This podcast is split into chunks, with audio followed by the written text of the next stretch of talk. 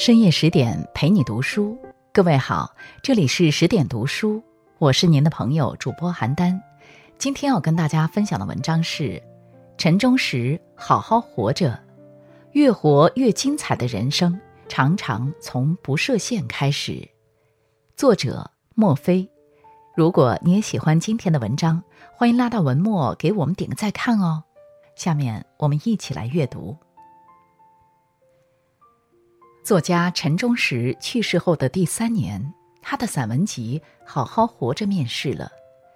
这本书是他生前最后一部作品，记录了他从一个农村孩子成长为著名作家的生命历程。在书中，他写工作的沉浮，写亲人的离散，写遍人生百味，写尽世事纷繁。生活的艰辛，磨砺出他从不服输的秉性。坎坷的人生塑造出他坚毅执着的性格。纵观陈忠实的一生，我们会发现，他之所以能从一个乡下少年成长为知名作家，其实就在于他从来没有给自己的人生预设任何限制。读中学时，他因家庭穷困，被老师严重低估文学才华。但他持续输出，最后用实力赢得老师的青睐。创作期间，他被时代和大环境影响，而一度停止写作，但后来依然笔耕不辍，用一部部作品收获读者的喜爱。成名之前，他并不知道《白鹿原》能不能成功大卖，但他一路坚持到底，最终终于一书成名天下知。《三十不设限》一书中有句话说的特别好：“只有不设限的人生，才能突出生活的重围。”确实如此，只有冲破现实的禁锢，才能看见更广阔的天地；只有打破自身的局限，才能拓展更辽远的边界。不限于当下，不困于过往，不焦虑未来。那些越活越精彩的人生，大都从不设限开始。不限于当下，才能扬帆起航。在《好好活着》中，陈忠实自曝自己学生时代家庭贫困，午饭常常吃硬馍馍配白开水。小学毕业前，陈忠实和二十多个同学跟着班主任徒步三十里之外的镇上去投考中学。山路崎岖遥远，他脚上旧布鞋的后跟都被磨破了，脚底也磨出了血，每走一步都锥心的痛。这时，他看见一辆火车从眼前呼啸而过，他这才发现，原来有那么多人去较远的城市是不用走路的。他心中涌起一个坚定的信念：不能永远穿着没底的破布鞋走路。上中学后，班上调来一位新的语文老师车老师，他的作文课都是让大家自由写作。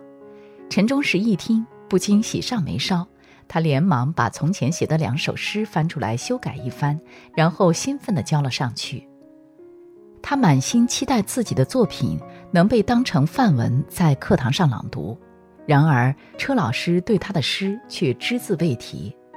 作文本发下来后，他迫不及待地翻看评语，只见末尾写着：“以后要自己独立写作。”陈忠实一怒之下闯进车老师办公室质问：“凭什么说我抄别人的？”车老师一边抽着烟，一边慢悠悠地回答：“不需要凭证，你不可能写出这样的诗。”车老师固执的偏见让陈忠实无比愤怒。也更加激起了他想要证明自己的念头。在下次自选作文时，他写下一篇名叫《桃园风波》的小说，洋洋洒洒竟有三四千字，写完自己特别满意。但作文评奖时，车老师依然没有提及自己。陈忠实内心的愤怒不禁又增加了几分。没想到作文本发下来后，他发现车老师的赞美之词写了两页作文纸。而得分则是五加，比满分还要优秀。此后，车老师对陈忠实的态度发生了一百八十度大转变。他选送了陈忠实的一篇作文去参加市里的中学生作文比赛，并把这篇作文投给了《言和》杂志，正式为陈忠实开启了文学的大门。陈忠实的少年时代，是不是像极了我们每个人的人生？年少时，我们常常受困于生活的种种困顿而难以挣脱，或许是家庭贫穷，或许是天生缺陷。或许是他人偏见，或许是自我内耗。每一重困境都曾让我们或委屈，或愤怒，或悲凉，或绝望。但痛定思痛后，我们常常会发现，如若一直沉溺当下，陷于无休止的自我消耗中，那将永远走不出命运的沼泽。如果家庭贫困，那就努力奋斗，改变生活。如果他人看低，那就奋发图强，证明实力。唯有不限于当下，不断在生活的磨砺中认清自我、精进自我，才能突破生命的藩篱，才能扬起命运的风帆。不困于过往，方可收获成长。刚开始写作时，陈忠实的作品有着非常鲜明的时代印记。他写快板、小品，歌颂时代旋律。后来，他看了作家刘心武的小说《班主任》，不禁大为惊讶：小说敢这样写了？他这才意识到自己的写作方向该重新调整了。他在《好好活着》中坦言，自己的人生中有两次重要反省。第一次是一九七八年秋天，当新时期文学如雨后春笋般从解冻的文坛发生时，我很鼓舞，也很冷静。陈忠实鼓舞的是，文学的春天真的来了，但他也很清楚地意识到，要清除自己自有阅读能力以来所接受的极左的非文学观念，却相当不易。他开始大量阅读世界知名作家的经典作品，以真正的文学来摒弃思维和意识中的非文学观念，从而回归文学的本真。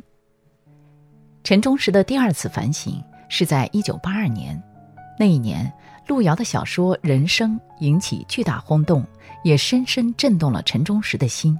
他开始思考应该怎样去写人，才能引起广泛共鸣。结论是要写人的生存与理想、处境和欲望，一定要真实。当他站在更高的层面去思考、去写作后，他开始了真正的收获。从全国优秀短篇小说奖到飞天文学奖、当代文学奖，最后凭借《白鹿原》获得第四届茅盾文学奖。回望这一段历程，陈忠实发现自己正是在一次次自省中不断超越自我，而最终收获圆满。他在《好好活着》中写道：“我创作进步的实现。”都是从关键阶段激进残酷的自我否定和自我反省中获得了力量。这种自我否定、自我反省的本质，其实就在于一个人自我认知的不断迭代。身处某个阶段时，我们的思维和视角常常被禁锢在这个层次里，无法突破，更难谈超越。而要跳出困局，唯有不困于过往经验。不断推翻自我，重建认知，才能冲破自己思维里的墙，才能洞悉一方天地之外更丰盈的生命内涵。每一次自我迭代都是一段痛苦的历程，它需要历经挫折，经受冲击，需要否定自我，甚至还需要承受无数次看不到头的绝望。有句话说的特别好。鸡蛋从外打破是摧毁，从内打破则是新生。凤凰涅槃，浴火重生，一次又一次痛苦的煎熬，才能最终换来脱胎换骨的成长。不焦虑未来，才会一路向阳。高考之后，陈忠实落榜了。他一想到自己通过读书改变命运的希望彻底落空，就又急又气，对未来充满无尽的焦虑。他天天把自己关在屋里，不和任何人说话。父亲害怕他急出病来，就劝导他：“没考上，天也塌不下来。你看村里那么多人，不也活得好好的吗？”父亲的话给了陈忠实极大的安慰，也让他冷静下来思考接下来的路到底该怎样走。他决定在村里做民办老师，因为这份职业可以让他的文学梦得以延续。陈忠实人生第二次感到前途未卜，是在创作《白鹿原》期间。准备素材花了两年，写了四年，这部五十万字的大部头作品花了他整整六年时间。纵观所有喜爱文学创作的人，大都要耐得住寂寞，受得住冷清。还要忍得了孤独，经得起穷困。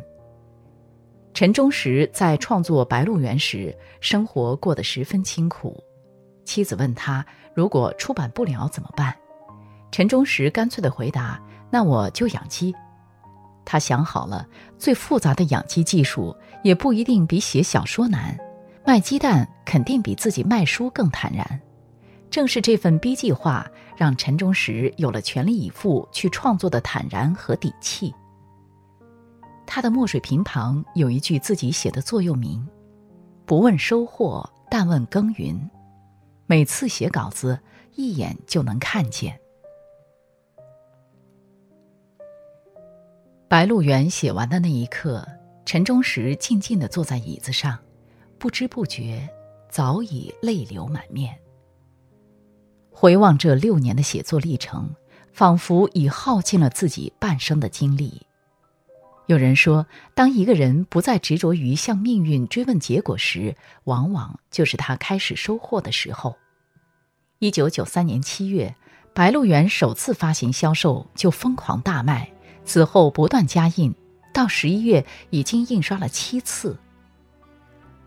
写作半生的陈忠实，终于凭着自己的一腔执着和勇毅，走进人生最辉煌的时刻。网上有句话曾引起无数网友的共鸣：过度焦虑不会消除明天的迷茫，它只会消耗今天的力量。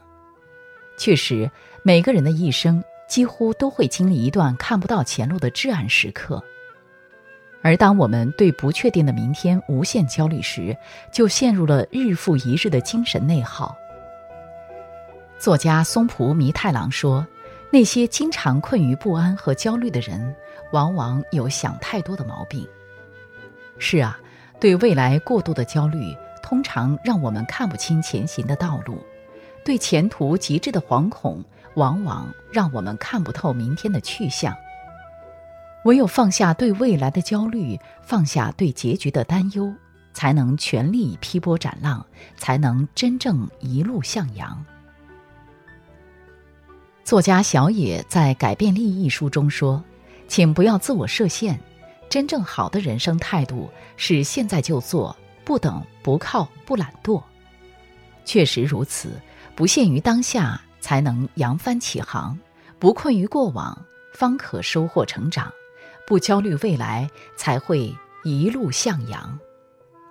人生其实就是不断告别过往、不断自我迭代的过程。所以，没有全力以赴的努力过，请先别说自己不行；没有真真切切的拼搏过，就不要给自己设限。突破舒适区可能会很痛，但疼痛之后就是成长。人生不设限，也许会很难。但拼到最后就是新生。就像陈老师在书中所写的那句话：“好好活着，活着就有希望。”这篇文章我们就分享到这里。更多美文，请继续关注十点读书，也欢迎把我们推荐给您的朋友和家人，一起在阅读里成为更好的自己。我是邯郸。我在中国重庆，祝您晚安。